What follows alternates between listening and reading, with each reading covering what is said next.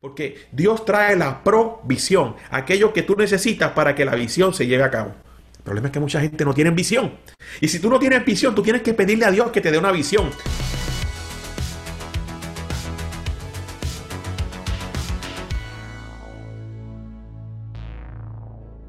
Hey, bienvenidos a un episodio más del podcast Download, un espacio en el cual queremos proveer una dosis de ideas prácticas que puedan inspirar a los líderes creativos que este tiempo demanda. Hoy tengo un buen amigo que me acompaña, está desde Puerto Rico, la isla del encanto. Eh, si ustedes pudieran ver ahorita el background que se encuentra ahí, se ve una isla preciosa, ¿verdad? Yo, sé que un green screen, pero, pero, pero, pero me encanta, la verdad, la creatividad y eso es el propósito. Queremos tener conversaciones ah, con personas, con líderes que están utilizando la creatividad y quiero hoy presentarles a un pastor coach, ha sido sonidista, ha sido productor de audio y de video, ha sido eh, también conferencista, ahora está también hablando en radio, está haciendo diferentes cosas. Héctor Blankovich, ¿cómo te encuentras? Un privilegio, qué bueno poder estar aquí contigo, Will, y poder eh, compartir con la gente de podcast. Es un honor y, estoy contento y emocionado por lo que vamos a hablar hoy. No sabemos todavía de qué vamos a hablar, pero va a ser algo poderoso. Porque yo sé que cuando dos personas se ponen de acuerdo en el nombre del Señor, la conversación que sale tiene que ser una conversación que honre su nombre y que traiga crecimiento. Así que es un privilegio para mí poderme sentar aquí con la gente de podcast y disfrutar de este tiempo. Gracias por el privilegio y por el honor. No, definitivamente te agradezco a ti por, por hacer el espacio. Eh, alguien que está sumamente ocupado y está haciendo diferentes cosas. Y en parte de eso quiero, quiero mencionar, porque eh, vivimos en un mundo, obviamente estamos en el 2020, estamos en agosto de 2020, y pareciera que todo todavía el mundo se encuentra en, pausa, todavía el mundo se encuentra detenido. Pero me doy cuenta que la gente productiva, la gente eh, creativa, es cuando más ocupados han estado, es cuando más están produciendo. Tú me mencionabas que estás en radio, estás siendo pastor, estás eh, como coach, estás como diferentes cosas y, y, la verdad que solamente empezamos a conversar y Dios mío, ya yo estaba enriqueciendo la conversación. Cuéntanos un poco en qué estás haciendo ahorita. Mira, eh, soy pastor, en la iglesia Ministerio Cristiano Catacumba 5 en Añasco, Puerto Rico, eh, junto al pastor Rey Matos. Eh, soy uno de los pastores eh, ejecutivos en la iglesia y dirijo cinco ministerios. Entre los ministerios que dirijo tenemos el de producción, que sabemos que ahí la creatividad tiene que ser increíble. Dirijo cuidado pastoral, que es un mm. lugar donde tenemos que estar constantemente inventando cómo nosotros cuidamos a la gente de manera que la gente se sienta amada. Dirijo el ministerio de intercesión dirijo eh, el Ministerio de Evangelismo y Misiones y estamos comenzando a trabajar con un ministerio para los empresarios. Esos son mis ministerios, los que yo trabajo.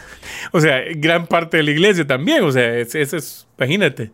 Aparte de eso, pues la iglesia tiene otros ministerios. Tú sabes que tiene mujeres, hombres, niños, este, educación. Eh, y trabajamos con todo desde el punto de vista de sentarnos con, el equipo pastoral eh, de ancianos y, de, crear la visión de lo que vamos a hacer. Pero yo creo que en este tiempo, la pregunta que nos hemos tenido que hacer para poder subsistir en este tiempo y no convertirnos en uno más que está sentado en el cuarto eh, pensando en cuándo será que salgamos de aquí, es qué yo quiero ser? ¿Quién yo quiero ser?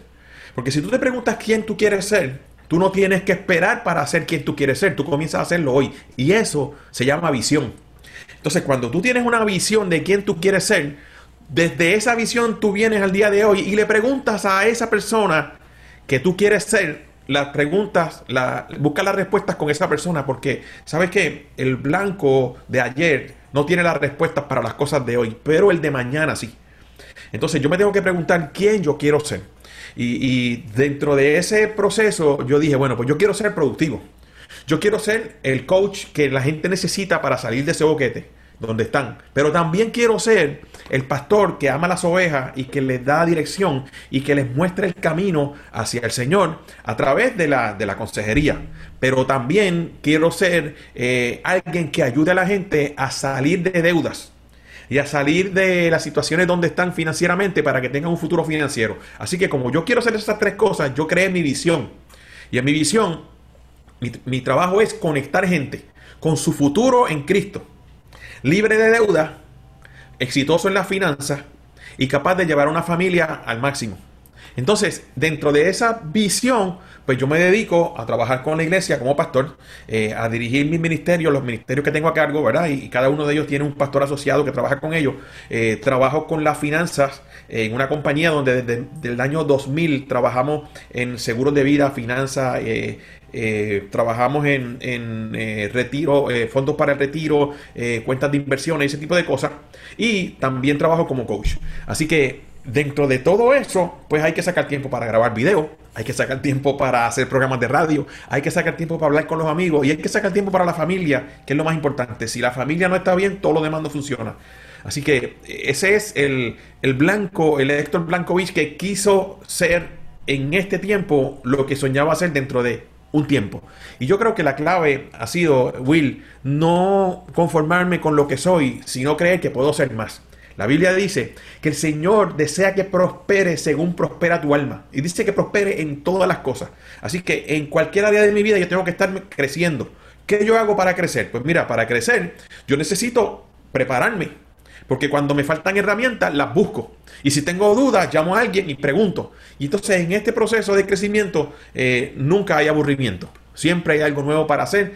Y, y te aseguro que el que está fijado, está puesta su mirada en el futuro, no se preocupa tanto por lo que está pasando hoy, porque sabe que lo que está pasando hoy es temporero, va a pasar. ¿Y dónde yo quiero estar mañana? Hacia allá voy a caminar. Sí, definitivamente. Eh, yo creo que es importante cuando hablamos de personas creativas, de individuos creativos, algo que, es determinante, y lo hablábamos antes de, de, empezar el podcast, lo tenemos a manera de conversación, es el hecho de poder multiplicar lo poco. Algo que, creo que es despierta la creatividad en nosotros no es necesariamente cuántas herramientas, cuánto equipo, cuánto presupuesto. Los que trabajamos en iglesias, en ministerios, y tú me hacías la mención en la diferencia porque tú fuiste eh, productor audiovisual en Puerto Rico y tenías presupuestos para conciertos, para eventos de entretenimiento masivo. Y cuando hiciste el cambio a la iglesia, fue como que un, cambio de paradigma completo para no ver únicamente, ah, bueno, vamos a trabajar con tanto presupuesto, sino cómo hacer multiplicar lo poco. Y creo que eso es parte del creativo. No es necesariamente tener las herramientas, todas las herramientas que deseamos, sino lo, cómo podemos producir desde las herramientas que a veces tenemos a la mano. Mira, hay, hay algo para caer en contexto, eh, quiero traer que antes de yo haberme convertido a Cristo en el año 1998, yo trabajé por 10 años como productor de eventos, de programas, eh, como sonidista en clubes, en discotecas, en, eh, conciertos. Y en todo ese contexto me decían, queremos que haga este trabajo. Y yo preguntaba, ¿cuánto es el presupuesto? Y me decían, hay 35 mil, 40 mil, 25 mil, 70 mil. O si no me decían, no, dame un presupuesto. Y yo le decía, pues mira, vale 75, vale 60, lo que sea. Cuando llega a la iglesia y me encuentro que estoy trabajando con Jacobo Ramos, que es el productor del primer evento que fui a trabajar con él, que se llamaba Al Rescate de las Juntas en 1999. Y le pregunto, ¿y cuál es el presupuesto? Pues no tenemos. ¿Pero cómo que no tiene presupuesto? No, queremos saber cuánto vale esto. ¿Y qué dinero tienen ahorrado? Nada. ¿Y, y, cómo, ¿Y va a cobrar la entrada? No. Entonces te das cuenta de que en la iglesia hay, un, eh, hay una diferencia cuando tú trabajas y es que primero el presupuesto definitivamente no está eh, fijo, ¿verdad? Y probablemente sea cero. Pero también hay algo que aprendí en el proceso que me hizo entender por qué yo podía lograr con cero tantas cosas. Y es que un día estaba escuchando a Gigi Ávila. Todos conocen a Gigi Ávila. Bendito sea Dios. Y dice Gigi Ávila, el que invita paga. ¡Wow! Esa frase a mí nunca se me olvidó. Y nos damos cuenta que cuando tú estás trabajando para el Señor, tu empleador no es la iglesia, tu empleador no es el ministerio, tu empleador no es el ministerio de niños ni el de dama, es Dios. Y Él se encarga de hacer que los, la provisión aparezca. Pero tenemos que ser bien responsables. La Biblia dice que mi Dios pues suplirá todo lo que os falta. Y hay que determinar qué es lo que nos falta. Porque hay muchas cosas que tenemos. Hay cosas que tenemos y una de las cosas que más tenemos, que yo creo que eh, recuerdo una canción de DC Talk que hablaba de un Dios creativo. Mm. Y a mí me encantaba esa canción, donde decía que Él era el, él era el Dios creativo. Y, nosotros tenemos que entender que si algo le sobra a la iglesia es creatividad. Muchas veces, eh, Will, hemos cometido el error de ir al mundo a ver qué está haciendo el mundo para copiarlo. Cuando la realidad es que el mundo debería estar copiándonos a nosotros. Y por muchos años el mundo nos copió. El mundo copió lo que hacía la iglesia. Y tú te vas a dar cuenta que la gran mayoría de los artistas más famosos que hay, en un momento pusieron sus eh, talentos al servicio de la iglesia. Pero en el camino los perdimos porque no pudimos entender que había cosas que Dios podía hacer con ellos que eran diferentes a las que estábamos viendo. Y cuando un artista de estos, yo recuerdo que cuando yo tenía como 18, eh, 17 años, 18, por ahí, yo tenía el pelo un poquito largo, tal vez como lo que tú tienes ahora, así. y sabes qué, el concilio me llamó y me dijo que no podía tocar en la iglesia. Me dijeron que no podía tocar, que yo tenía que o recortarme o bajarme del altar. Pero tú sabes que un joven rebelde en ese momento lo que está pensando es yo quiero verme bien, yo quiero que la gente vea que por lo menos me puedo correlacionar con ellos y terminé apartándome del Señor. Yo creo que fue una tontería lo que hicieron, eh, pero no lo podíamos entender y nosotros, yo no estoy diciendo que traigamos el pecado a la iglesia, jamás, porque si algo tenemos claro es que si nosotros no precualificamos con Dios, no hay unción. La unción viene para el que está cualificado con Dios. Eh, y la cualificación consiste en conocerlo como Señor y Salvador y que tu corazón esté bien. Pero volvemos al punto del, presupuesto. Cuando eh, yo comienzo a trabajar en la iglesia, no hay presupuesto, o por lo menos no está definido. Lo definimos a base de, ok, esto cuesta tanto, pues ok, eso es lo que va, eso va a ser el presupuesto, lo que cuesta hacer el, evento. Y yo eh, me sorprendí cuando aquella iglesia, que ahora es mi iglesia, la Catacumba 5, eh, junto con el Ministerio de las Catacumbas, eh, hicieron un evento donde invirtieron 35 mil dólares en una ciudad que se llama Ponce. Pero en Ponce había una sola iglesia y la iglesia que estaba, ¿verdad? Yo, donde yo estaba organizando todo esto era de Mayagüez. Y, yo decía, ¿por qué esta iglesia invierte 35 mil dólares en un evento en Ponce si nadie va a venir a, esa iglesia, a la iglesia en Mayagüez? Y a mí, yo no me hacía sentido porque yo había visto, había conocido la producción desde el punto de vista de ganancia eh, versus inversión. Si yo invierto tanto, tengo que ganar tanto. Pero en este evento fue gratis. La iglesia invirtió 35 mil dólares solamente por ver alma salvar. Y eso me tocó a mí. Yo estaba en la consola, yo estuve llorando todo el, el evento llorando, diciendo, wow, aquí hay, se metieron 14 mil jóvenes en ese día a ver ese evento. Y yo lloraba viendo a esos jóvenes cantando música cristiana, adorando a Dios con los que estaban allí, que no eran cristianos, eran los jóvenes que habían ido al evento que se llamaba Rescate de las Justas, que es un evento donde todas las universidades se reúnen para unas competencias nacionales. Y por la noche habían conciertos. Y por cierto, el otro concierto, que era la competencia de este, como a las 3 de la tarde viene una tromba marina y tumbó el montaje completo. Así que teníamos la atención de la mayoría de los jóvenes. Y yo me sorprendía cómo esta iglesia decidió invertir en la juventud. Y, la misión de esa iglesia me capturó. Impresionante. sí, a mí, me, a mí me impresionó. Mira, allí tenían a Cristafari un grupo de, de, de, reggae, famosísimo. Tenían como cuatro bandas locales y además tenían a un cantante que se llamaba Domingo Quiñones, que era un hombre que se había convertido al Señor, que venía de la salsa. Tenían a Vico que en ese tiempo se acababa de convertir, hacía un par de años, eh, y, un evento espectacular. Y a mí me impresionó cómo esa gente sacaron dinero para invertirlo en la obra del Señor. Y yo me enamoré de la visión de esa iglesia me enamoré. Yo dije, wow, que esta gente amen a los jóvenes de esta manera. Y yo me fui a ver cómo ellos oraban por los jóvenes. Y los jóvenes llorando le decían, no, yo, yo estoy aquí drogado, pero yo necesito a Dios. Y oraban por ellos. Y se les iba la, nota, ¿verdad? Y se levantaban diciendo que iban a buscar al Señor. Pero no iban para nuestra iglesia porque nosotros estábamos lejísimos. Así que bien, todo era una inversión en el reino de los cielos. Y habiendo visto eso, yo comienzo a trabajar con Jacobo Ramos. Y comenzamos a hacer eventos. Y luego hicimos un evento que se llamaba Sana Nuestra Tierra con Marcos Witt. Lo hicimos en el parque de pelota del pueblo de Mayagüez y se metieron 18 mil personas. Y, yo seguía impresionado cómo esta gente metieron allí casi 100 mil dólares y, terminaron sin ganar nada solo por salvar almas. Y yo me enamoré de eso.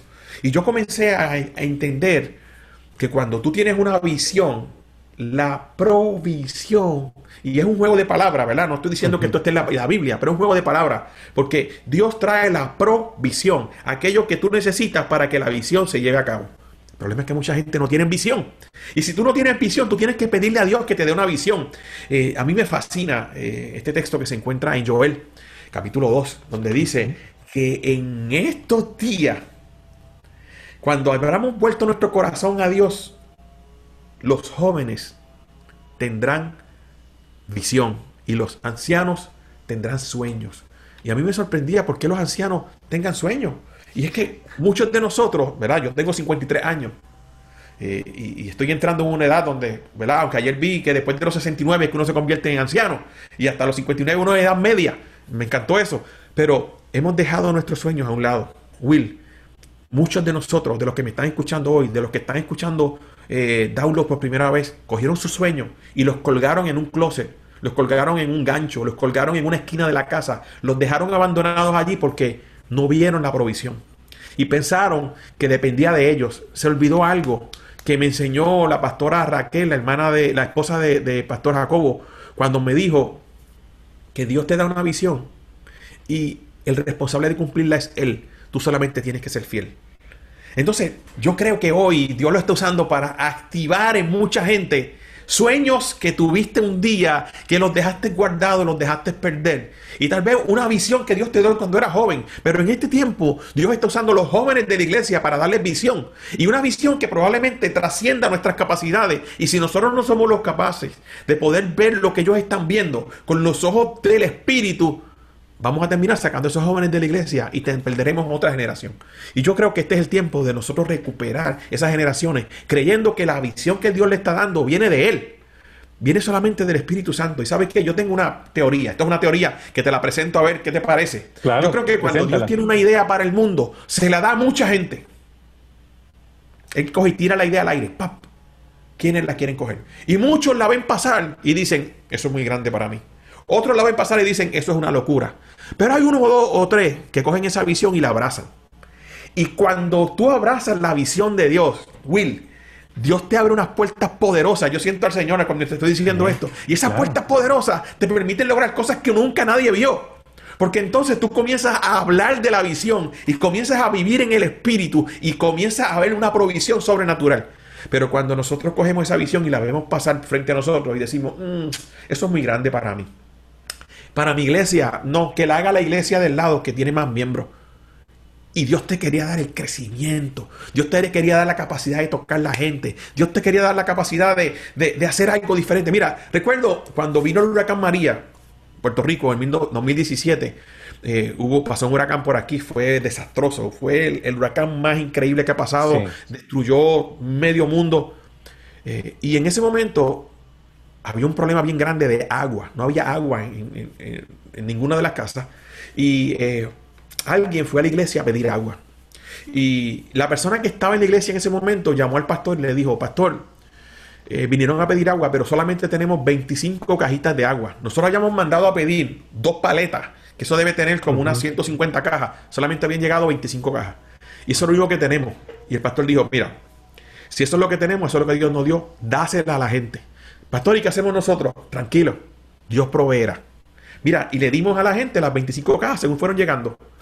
A los dos, no pasado uno o dos días, nos llama un, pastor de San Juan que trabaja en la iglesia del Sendero de la Cruz de Cagua y nos dice, estoy trabajando en una compañía que quiere distribuir comida en Puerto Rico y tengo 900 comidas para llevarlas. Ustedes las quieren, tráenoslas.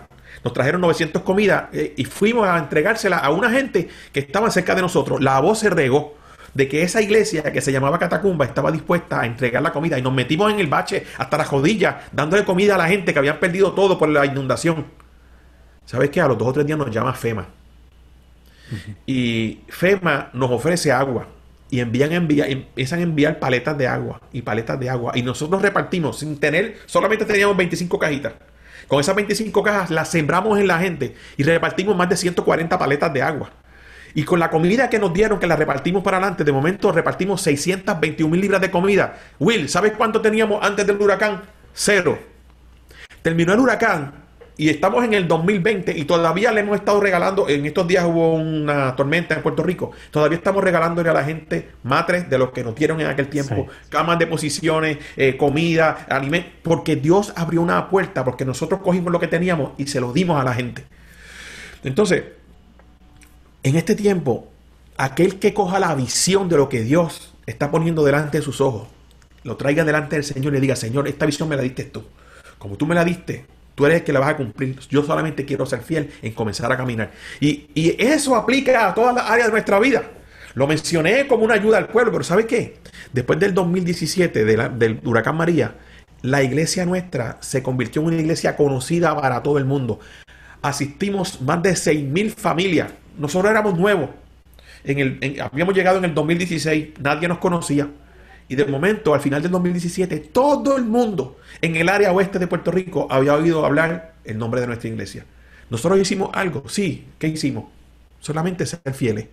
Pero Dios fue el que proveyó, abrió las puertas, abrió eh, las puertas de los cielos, trayendo eh, sobre nosotros bendición. Incluso, ¿sabes qué? Pudimos arreglar la iglesia que nos costaba 200 mil dólares lo que se llevó el techo Dios lo proveyó y pudimos arreglarlo y pudimos incluso arreglar otras cosas en la iglesia que, no teníamos con qué hacerlo. Y, convertimos la iglesia en el lugar donde por casi tres meses la gente de todo el pueblo iba a buscar internet, a, firmar los papeles, a, atenderse, a, ponerse, a comprar espejuelos. Mira, una gente de Estados Unidos que no conocíamos.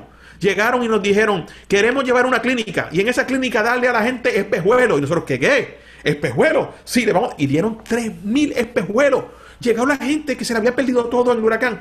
Y nosotros, ¿qué hicimos? Solamente ser fieles. ¿Qué te quiero decir? Ahorita comentaba contigo que Dios es el único capaz de multiplicar por cero y que dé positivo. Todo el que alguna vez ha visto las matemáticas sabe que cualquier número por cero da a cero. Si tú multiplicas un millón por cero, cero. Y un billón por cero, cero. Diez por cero, cero. Pero dice la Biblia que Dios es capaz de multiplicar la fuerza del que no tiene ninguna.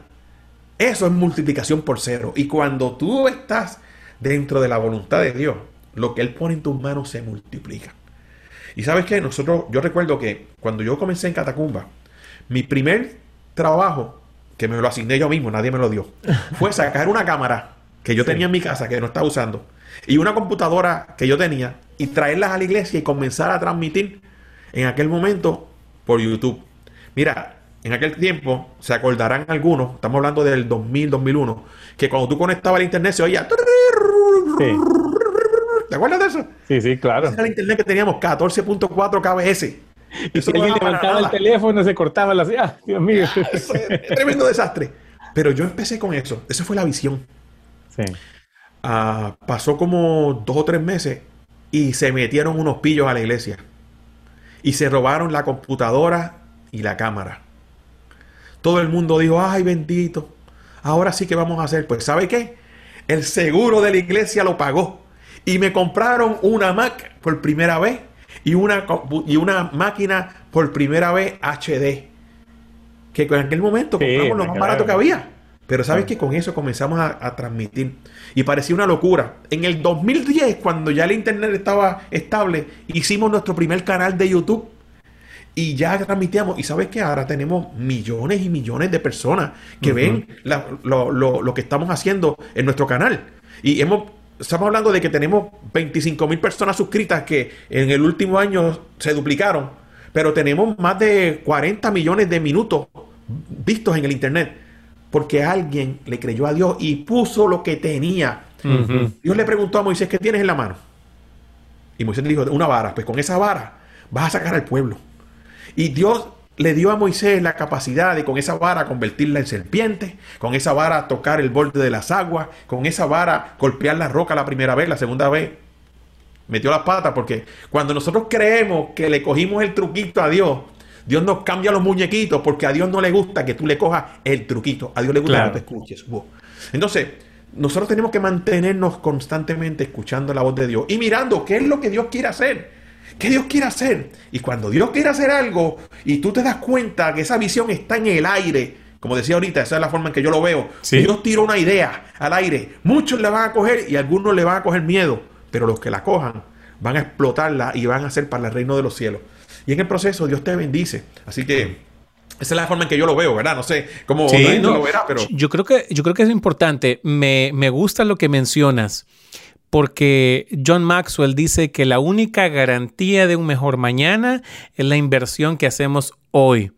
Y, creo que la gente está esperando un buen tiempo, la gente está esperando un buen presupuesto, la gente está esperando tener las herramientas eh, de, de último modelo, lo que sea.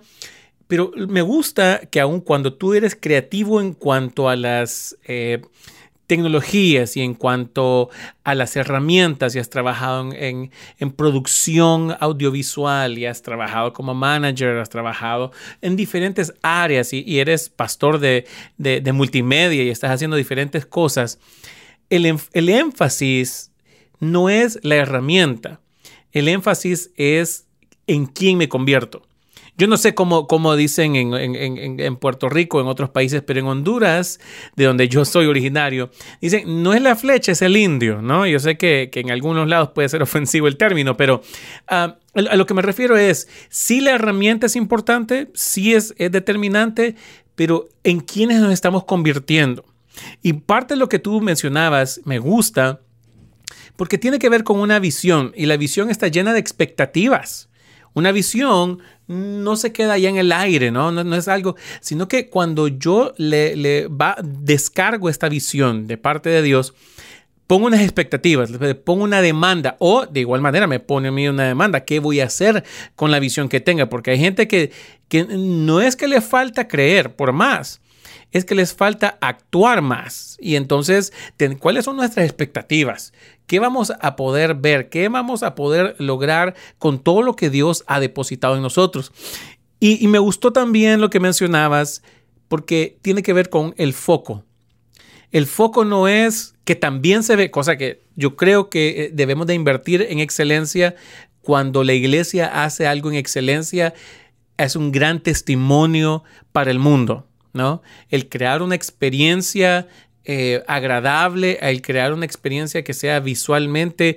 Yo, siempre le digo a la gente, es más fácil recibir la unción con buen sonido. ¿verdad? Es, más fácil recibir la unción cuando se ve bien, ¿no? Entonces, eh, y claro, la unción va mucho más allá de, la tecnología. Y, es importante invertir en la, las, tecnologías y las herramientas. Pero me gustó que el foco no es cómo hago mejor sonido, sino cómo podemos crear la experiencia que pueda invitar más personas. El enfoque no es en qué tan bien me veo, sino cómo podemos, cuál es el impacto en las personas. Creo que me, gusta mucho lo que estás trayendo, porque en realidad eh, siempre van a haber eh, cosas que por, por, digamos, cuando, cuando trabajamos en una iglesia, eh, mencionabas, hay diferentes ministerios. En la iglesia en la cual yo estoy hay 61 ministerios. que están, no, obviamente yo no estoy a cargo de todo, pero, pero, eh, es, una, es una cuestión donde, donde, donde todos tenemos expectativas, donde todos tenemos una visión, donde tenemos que trabajar, porque a veces es la visión en nuestra, como de un canal, ¿no? Somos unidimensionales. ¿Cómo podemos ver que, hay un, que hay algo más grande y todos estamos apasionados, todos estamos emocionados. Pero me gusta lo que tú traes en cuanto a cómo producir desde lo poco. Claro, nuestro compromiso es con la excelencia, pero ¿cómo podemos convertir lo poco en mucho? Mira, yo, yo tuve la experiencia de ir a, una nación que yo amo con mi corazón que se llama Cuba. Eh, oye, yo conocí a un doctor que a él le pagaban 25 dólares al mes. ¿Al mes? Al mes. Y conocí a una familia que son amigos míos, todavía ahora están en España, y, eh, él, pagaba, él cobraba 25 dólares al mes y, su, y tenía, cuatro, tenía dos hijos. Eh, y eso era el sueldo que le pagaban. Pero cuando esa gente salía a la calle, tú no sabías lo que ganaban. Porque en la calle, aunque la gente normal, la gente común y corriente, ganaban 5 dólares al mes, se vestían a la altura de lo que ellos creían que eran. Y eso a mí me gustó, a mí me impresionó, porque yo no veía a nadie de ambulante, con, apariencia de ambulante en la calle. Tenían un cierto orgullo eh, cubano de vestirse bien para salir. A mí eso siempre me gustó. ¿Sabes qué? El no tener... Eh, algo aprendí, esto lo aprendí con Jacobo, con Jacobo Ramos aprendí esto. No importa eh, cuán buena, cuán, cuán, cara o barata sea la ropa, si tú la cuidas. Entonces, eh, Jacobo me enseñó a mí a planchar. Yo no sabía planchar. Jacobo me enseñó a planchar. Y yo llegaba a cuando llegamos a, los, eh, estábamos viajando y llegamos a los lugares, Jacobo sacaba su ropa que parecía que, era un sobre, porque era perfecta, esa como estaba. Entonces él la volvía a planchar y la mía yo la llevaba y la mía parecía una pasa. Y yo también la aprendí a planchar. Y aprendí a planchar y aprendí a hacer las maletas. Eso lo aprendí de él. Eh, y aprendí que nosotros no necesitamos tener dinero para que las cosas se vean bien. Cuesta lo mismo hacer algo bonito o feo. Sí. Cuesta lo mismo. O sea, si tú quieres hacer un drama en la iglesia, hacerlo bonito o feo cuesta lo mismo. Y el mismo tiempo de inversión. Ah, que puedes tener tal vez unas mejores luces, probablemente.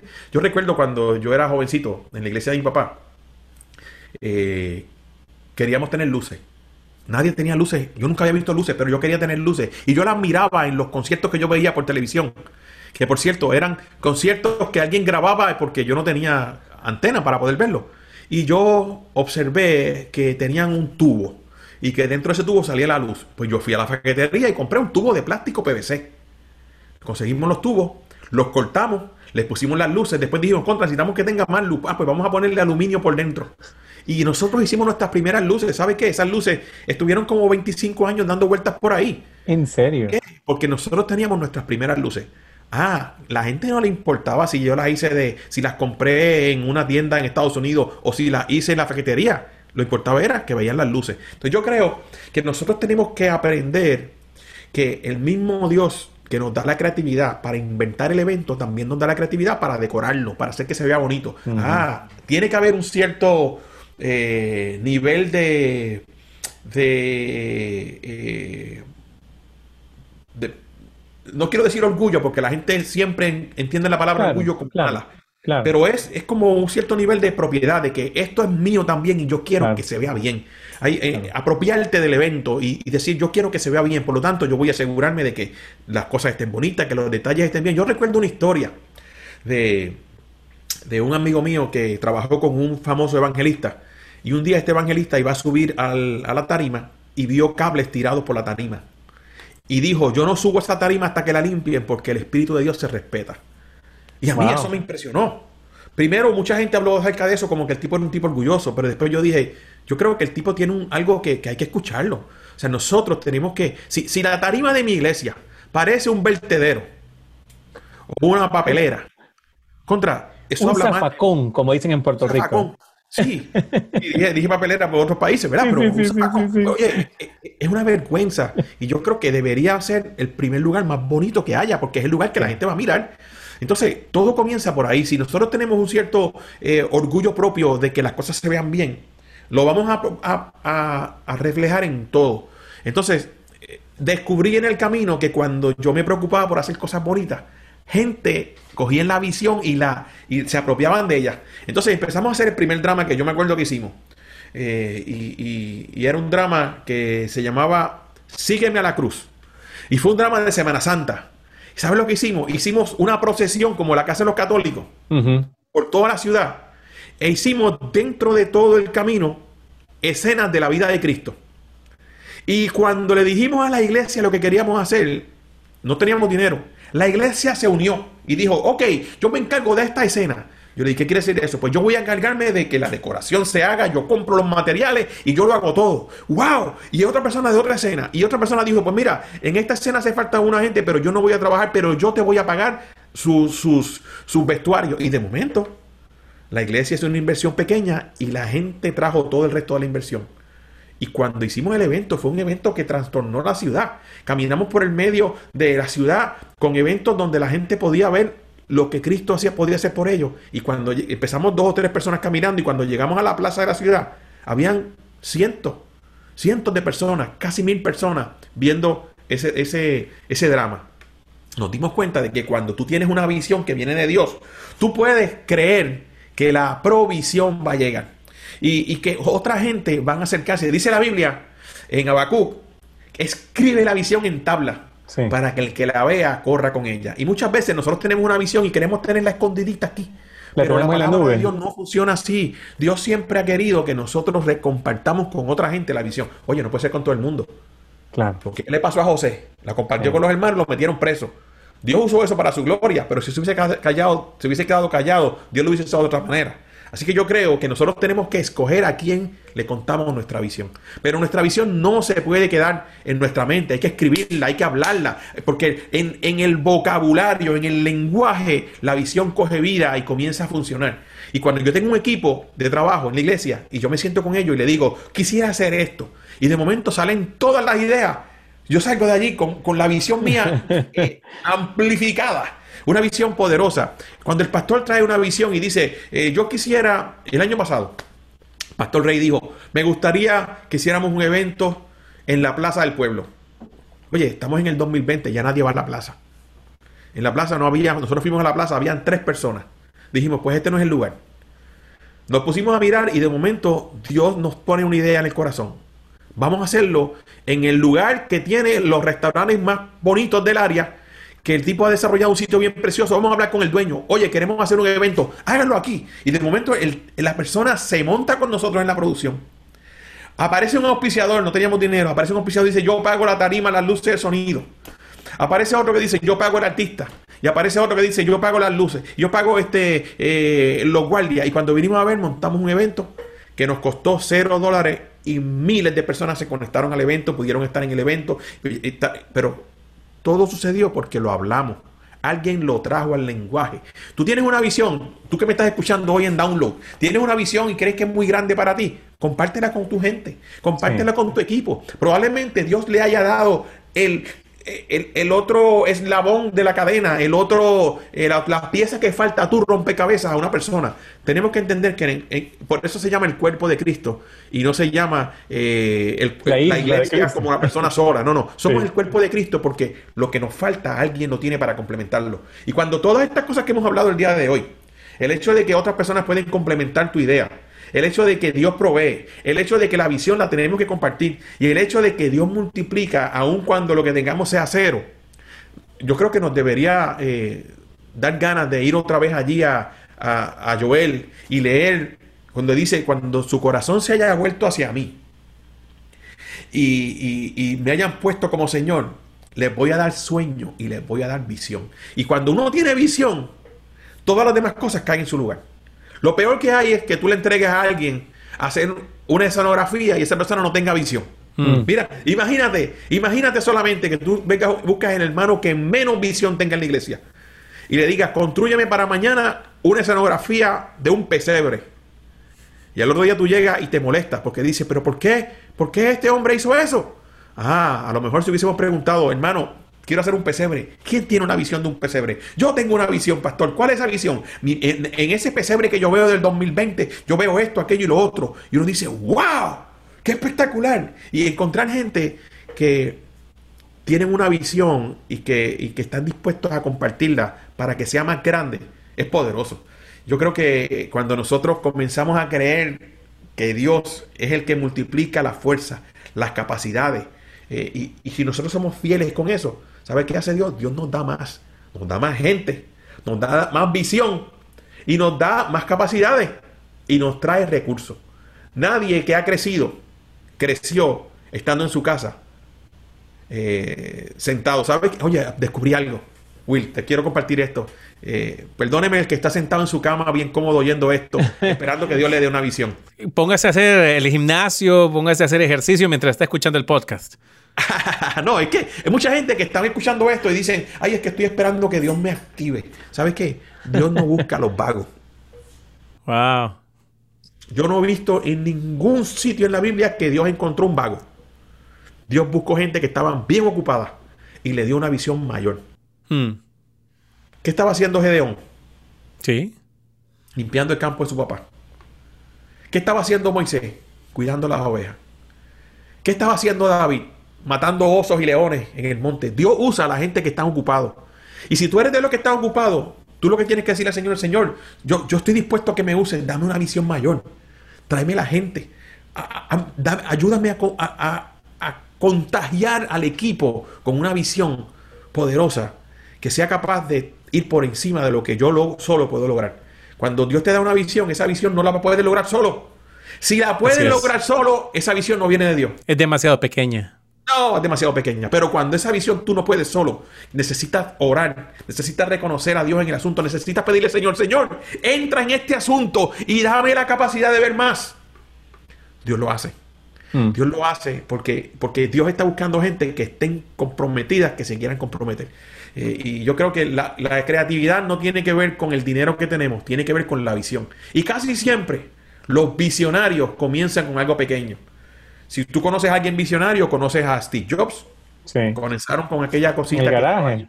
yo no sé, pero ahora mismo, eh, eh, ¿verdad? Si no fuera porque Apple hace, dice tantos comentarios tan antibíblicos, pero yo diría que esa computadora la diseñaron en el cielo. Es la computadora que todos usamos. Ah, que los diseñadores han perdido el, el, foco. Bueno, pero tú sabes que la capacidad de ese hombre de diseñar una computadora que fuera tan pequeña y que nos sirviera a nosotros los cristianos para poder hacer podcast a cualquier hora, para conectarnos donde quiera en el mundo, para que, ¿sabes? Son cosas que comenzaron con alguien que tuvo una visión.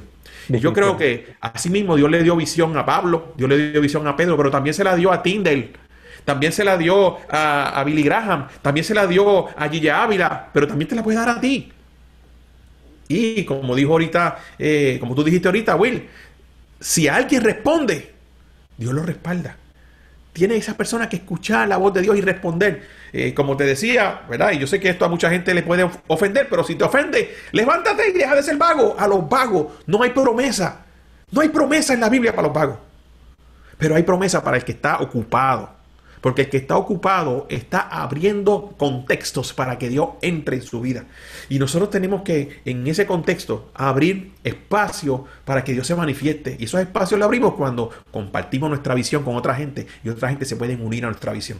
Yo creo que la creatividad eh, que tú tengas puede ser increíble, pero si lo juntas con dos o tres más, se dispara el nivel de creatividad. Es poderoso. Y, eh, no sé si tú has oído hablar alguna vez de, de la gente de Sight and Sound. Ellos están en, Lancaster, Pensilvania. Es un teatro que caben 3.000 personas. Eh, y ellos comenzaron haciendo dramitas por las ciudades.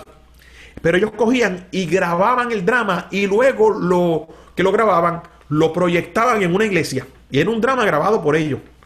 Entonces, un día Dios los llamó a que eso que estaban haciendo lo comenzaran a hacer en un local. Entonces comenzaron a hacer un local y empezó a llegar miles de personas. Pero ese local se quemó. Y ellos pensaban, hasta aquí llegó. Pero los hijos de este señor le creyeron a Dios y crearon un local más grande, más lindo, más increíble. Y ahora están en Lancaster, Pensilvania y en otro lugar más. Y ellos hacen unos dramas evangelísticos espectaculares. Si usted no ha ido, yo les recomiendo que algún día vaya. Y yo fui un día. Alguien me habló de ello y yo fui un día y me senté a ver ese drama. Y yo estuve llorando desde que comenzó hasta que terminó. Yo decía, wow, Señor, alguien que te creyó a ti y, mira, estamos hablando de 3.000 personas y ellos hacen 11 shows a la semana. A la semana. A la semana, 11 shows de 3.000 personas, lleno. Yo fui allí y vi eh, Jonás, la obra acerca de la vida de Jonás. Mire, con una ballena que salió flotando por encima de mí y yo, los pelos parados y yo llorando, ¿sabes? Yo, yo, yo decía, wow, mi esposa me decía, ¿qué te pasa? Y yo, déjame, déjame, que yo estoy aquí disfrutando de lo que Dios es capaz de hacer por alguien que le cree. De ahí, yo tenía un viaje y salimos de ahí y fui a Hollywood, a, perdóname, a, a Broadway y vi una obra de teatro que se llamaba The Lion King. Y cuando yo vi eso, yo dije, la gente de Lion King deberían ir a Lancaster, Pensilvania, a preguntarle a esta gente cómo se hace una obra de verdad. Porque el nivel de producción de los cristianos era tan alto, tan increíble, que me hizo volver a creer que la iglesia no tiene que buscar nada en el mundo. Y yo creo, Will, que si nosotros comenzamos a llevar, eh, a, a decir esto, y los pastores comienzan a decirlo en su iglesia, hay jóvenes que le van a creer. Y hay gente que te va a creer y se va a levantar y va a decir, yo no necesito eh, copiar nada del mundo, me voy a preparar y voy a hacer mejores producciones para la gloria del Señor. Y es crear ese espacio. Y, hablando de, de los líderes, es crear ese espacio. Como tú mencionabas, muchos cantantes, muchos artistas que ahora son de renombre, empezaron a cantar y aprendieron música en el coro de una iglesia. Empezaron en una silla de una iglesia y creo que es importante crear los espacios. Y fíjate, fíjate que una de las cosas que ha traído esta pandemia, esta crisis, es que forzó a mucha gente a abrir los espacios necesarios. Ejemplo, un pastor que decía, no, redes sociales, eh, eh, Facebook, YouTube, eso, no, eso es del diablo, las cámaras son del diablo. Pues ahorita en la mayoría de los países, si usted no tiene un canal de YouTube o un canal de Facebook, no tiene iglesia, no tiene culto los domingos. Si usted hay gente que pasa en el WhatsApp, hoy no tendríamos cómo comunicarnos con nuestros equipos. Entonces, muchas veces crear, a veces Dios nos sugiere los espacios, pero a veces nos crea los espacios. Y creo que este tiempo ha creado espacios para mucha gente. Algo muy positivo va a salir de todo esto y es que habremos de crecer. Vamos a crecer y estamos en ese proceso. Ahora, don eh, Héctor Blankovich, conocido en el argot eh, de la gente como Blanco nada más. Tengo una serie de preguntas. Sabes, Download es un espacio en el cual queremos descargar información que nos lleven a operar de una mejor manera. Así que también cuando hablamos de download, tú hablabas acerca del Internet allá en el año 99-2000 que era tan lento, ¿no? Y cualquier cosa lo, interrumpía. Hoy, gracias a Dios, tenemos eh, internet más rápido, que podemos inclusive tener conversaciones por video y estamos eh, en este espacio, cuando no estemos en el mismo lugar, podemos tener esta conversación y que quede grabada para que los podescuchas lo puedan también disfrutar. Y por eso tiene que ver con tiempo. Así que te voy a hacer una serie de preguntas, cosas que tú no has escuchado eh, de antemano y que las puedas contestar de manera lo más rápido posible, ¿ok? Muy bien. Muy bien. Dime un talento secreto que tienes. Que nadie más sepa. Secreto que yo tengo. ¿Sabes qué? Estoy descubriendo que puedo escribir. Ah. Sí. Nunca en mi vida lo pensé. Pero me estoy dando cuenta por la obligación que ha tenido este asunto de prepararse para los eventos. De momento ya no es una, una predicación cada mes porque predica más el pastor que uno, pero ahora de momento hay que predicar más a menudo, hay que estar en las cámaras, hay que tener, hay que empezar a escribir. Así que hay que esperar entonces algo que muy pronto que, vendrá de tu mano. Pues sabe que ayer me escribió alguien diciéndome, necesitamos que escribas 50 mil palabras. yo, ¿para qué yo quiero 50 mil palabras? Vamos a hacer un libro. ¡Ah! No lo podía creer, pero probablemente es algo que nunca pensé.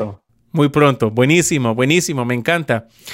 ¿Cuál ha sido el trabajo o el oficio más extraño que has tenido? Mi primer trabajo fue un taller de hojalatería y pintura. De los que arreglan los, golpes en los carros. Un carro choca y tienen que arreglarlo. Fue mi primer trabajo. Yo recuerdo que yo había terminado eh, el noveno grado antes de tiempo. Porque había un programa que se llamaba trimestres. Y terminé tres meses antes de lo, de, lo, de lo necesario. Y mi papá me dijo, tú no te vas a quedar en casa.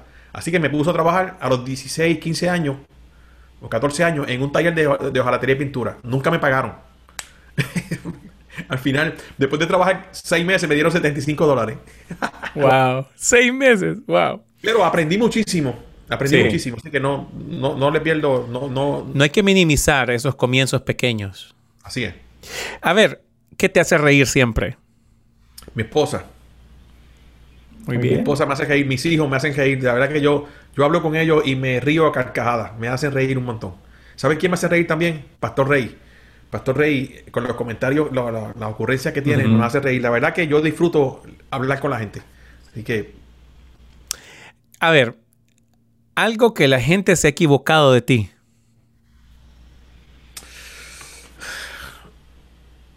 Hay gente que ha pensado que yo soy orgulloso porque me gustan las cosas buenas. Pero yo me he dado cuenta que a mí no me está malo, eh, bueno o malo, pero si prefiero, yo aprendí que feo o bonito vale lo mismo, pues escojo lo bonito. Eh, y, por ejemplo, yo recuerdo que cuando yo era novio de mi esposa,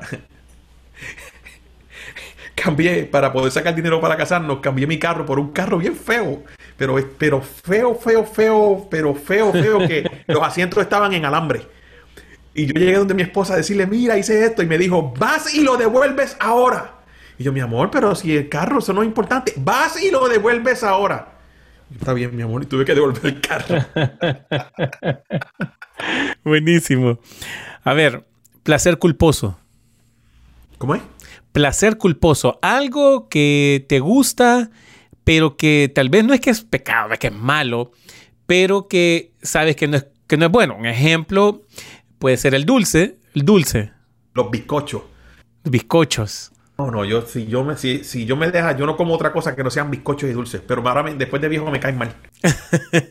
pero pero ah, me encanta los, y tengo que evitarlo, ¿verdad? Porque porque sé que sigo engordando y en la pandemia he echado un par de libras, pero me encantan los dulces, me encantan. Yo he ido encontrando como que cosas que no están en la calle se me vinieron aquí a la casa y yo no sé, pero sí, ha sido difícil eso de mantener el, peso, ¿no? Hemos ido encontrando libres por todos lados. Así es. si no fueses pastor, coach, productor, todo lo que eres, ¿qué estarías haciendo? Músico. Músico. Sí, yo soy un músico frustrado. Bienvenido al club. Sí, sí, sí. vamos a hacer un podcast con, eh, los músicos frustrados. ¿Sabes que me puse a aprender ahora? hace. Tengo 53 años y hace como dos meses hablé con un hermano de la iglesia y le dije, enséñame. Yo, toco guitarra, pero hacía 20 años que no tocaba la guitarra. Y le dije, yo quiero que me, que me pulas. Que me... Y estoy aprendiendo de nuevo a tocar guitarra. Así que comencé y estoy cogiendo clase con él. Así que. Wow, buenísimo. ¿A qué le deberíamos prestar más atención? A la gente a la gente. Eh, yo creo que a nosotros se nos olvida por qué Cristo vino a la tierra. Y a veces estamos enfocados en los programas, en, los procesos, estamos enfocados en hacer las cosas bien. Y se nos olvida que la razón por la que Cristo vino fue por la gente. Y yo creo que nosotros debemos poner el oído en tierra y escuchar a la gente. Eh, no, es, no es para complacerlo, es para saber cuál es su dolor y cómo nosotros podemos mostrarle a Cristo. ¿Cómo creo que solución? es necesario eh, prestarle más atención a la gente. Así es, así es. Héctor, te agradezco por eh, eh, hacer este espacio en tu tiempo y poder unirte conmigo en esta conversación de Download. Muchas gracias por haberme acompañado en este día. ¿Cómo la gente te puede encontrar en redes sociales? Pues mira, te voy a pedir que lo escribas ahí porque a veces mi apellido está difícil de escribir pero es H. Blankovich. H. Blankovich está todo corrido y me puede encontrar en todas las redes sociales. Eh, y estamos haciendo eh, muchos videos por ahí. Estamos tratando de detallarlos todos para que eh, podamos encontrarlo. Y oye, Will, gracias por sacarme de la rutina. Este fue un tiempo espectacular. La pasé genial contigo. tuve recuerdos que no traía de hace mucho tiempo. Y creo que alguien, alguien puede ser impresionado por Dios en este día y comenzar a soñar de nuevo. Eh, si nosotros soñamos los sueños de Dios, vamos a alcanzar el plan que Él tenía. Yo creo que Dios te diseñó, tú que me escuchas el día de hoy, Dios te diseñó con un plan espectacular. Dios no hizo a nadie para que muriera en el anonimato. Él nos trajo para que hiciéramos algo espectacular. Y yo no sé si a lo mejor dentro de 100 años alguien hable de ti como el apóstol Pablo o como Juan o como David o como alguien, alguien va a acordarse de lo que tú hiciste. Y, yo he decidido grabar estas cosas, escribir lo que estoy escribiendo para que el día que yo me muera, alguien pueda encontrarse con eso y pueda decir, esto me bendijo. Así que yo te invito a soñar, te invito a visionar. Y si no te tienes sueños ni tienes visiones, yo oro en el nombre del Señor. Para que en este día el Señor active en ti una visión nueva un, nuevo sueño y, los sueños que algún día dejaste caer, el Señor te los recuerde. Yo te exhorto que termine este podcast de download y vayas a tu libreta, a tus grabaciones, busque lo que Dios te ha hablado, actívalo. Porque Dios no se ha cansado contigo. Dios sigue contando contigo. Gracias, Will, por el privilegio ha sido un honor y un placer. He disfrutado esto. De verdad que esta conversación me encantó. Gracias. Muchas gracias a ti. Gracias a todos los podescuchas que nos están siempre sintonizando en las redes sociales, en Spotify, Apple Podcast y también en YouTube. Nos vemos en un próximo episodio. Saludos.